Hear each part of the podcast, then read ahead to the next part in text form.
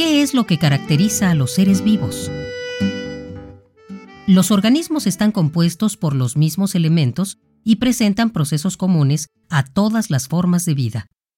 Se ha establecido que todos los seres vivos están compuestos por células y su funcionamiento está basado en una bioquímica común, y que todas las funciones en el nivel molecular y casi todas en el nivel celular obedecen las leyes de la física y la química.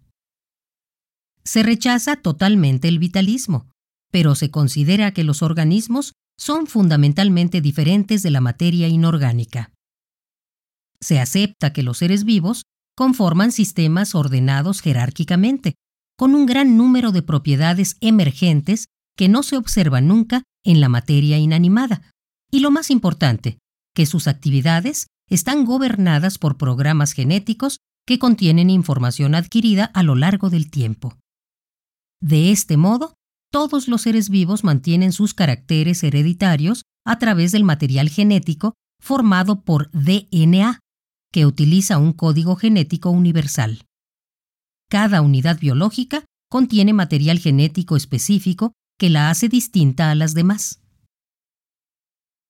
Ahora mencionaremos algunas características de los seres vivos.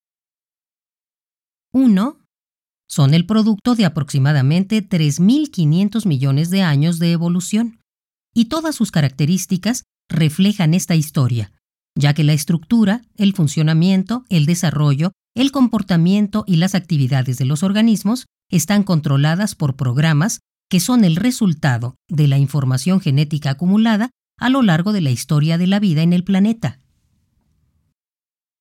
2. Los seres vivos presentan un dualismo que surge del hecho de que poseen un genotipo y un fenotipo.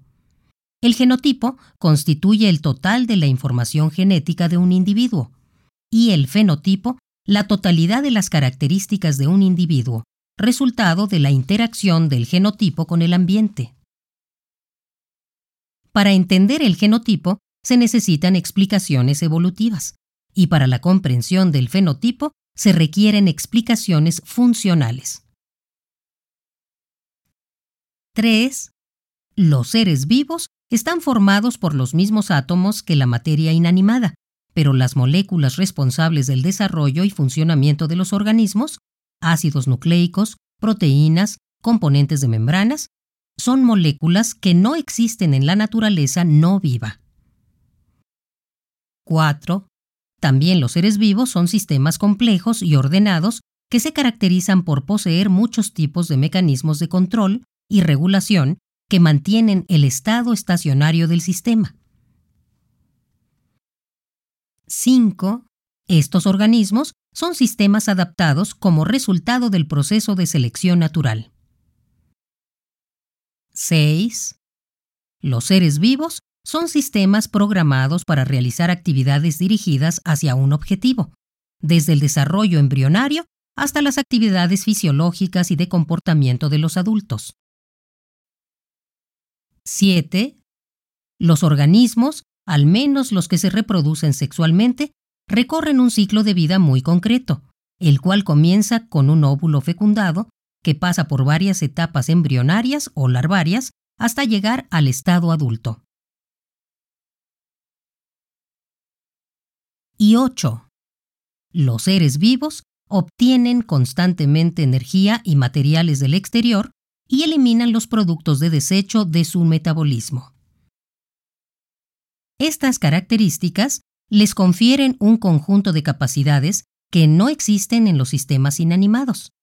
Es decir, que tienen 1. Capacidad de evolucionar.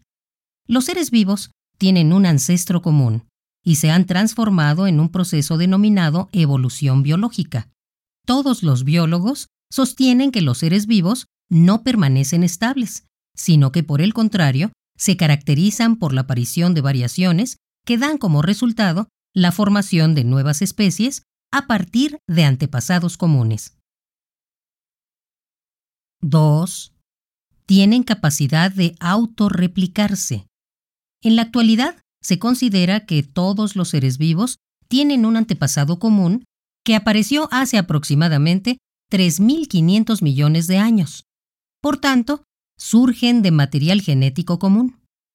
Esta idea de que los seres vivos provienen de otro ser vivo y de que no son producto de la generación espontánea es fundamental para entender la continuidad de la vida.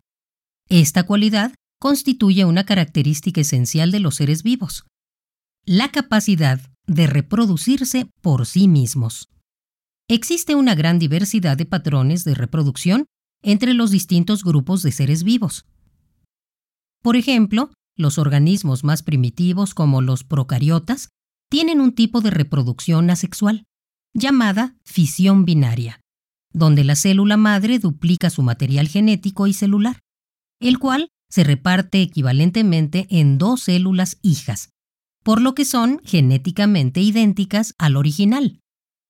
La mayor parte de los organismos presentan reproducción sexual, que implica la unión de dos gametos para formar una nueva entidad genética, debido a que se produce intercambio de material genético de ambos progenitores. En las plantas y otros grupos taxonómicos se dan procesos muy diversos de reproducción, entre ellos la reproducción sexual. 3. Los seres vivos tienen capacidad de crecer y diferenciarse.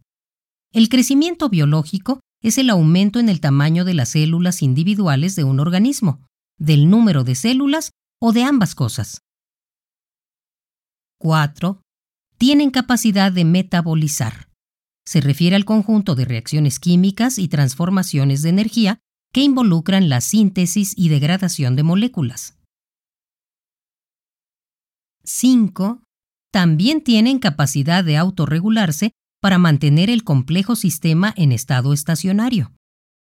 Todos los organismos tienen la capacidad de regular su medio interno para mantener condiciones estables. Esto lo realizan mediante múltiples ajustes de equilibrio dinámico, que son controlados por mecanismos de regulación que se encuentran interrelacionados. Estos procesos son muy complejos ya que implican la vigilancia y la regulación continua de diferentes factores. La célula, por ejemplo, presenta cambios constantemente, absorbe energía y materiales del entorno. Sin embargo, permanece estable ya que cuenta con mecanismos que le permiten regular esta interacción con el ambiente. 6. Tienen capacidad de responder a estímulos del ambiente.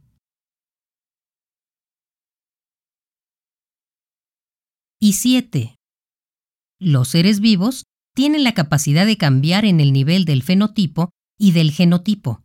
La diversidad del mundo vivo es algo que ha maravillado a los seres humanos desde su aparición hace miles de años. Los seres vivos presentan muy diversos tipos de ciclos de vida y de características morfológicas y conductuales.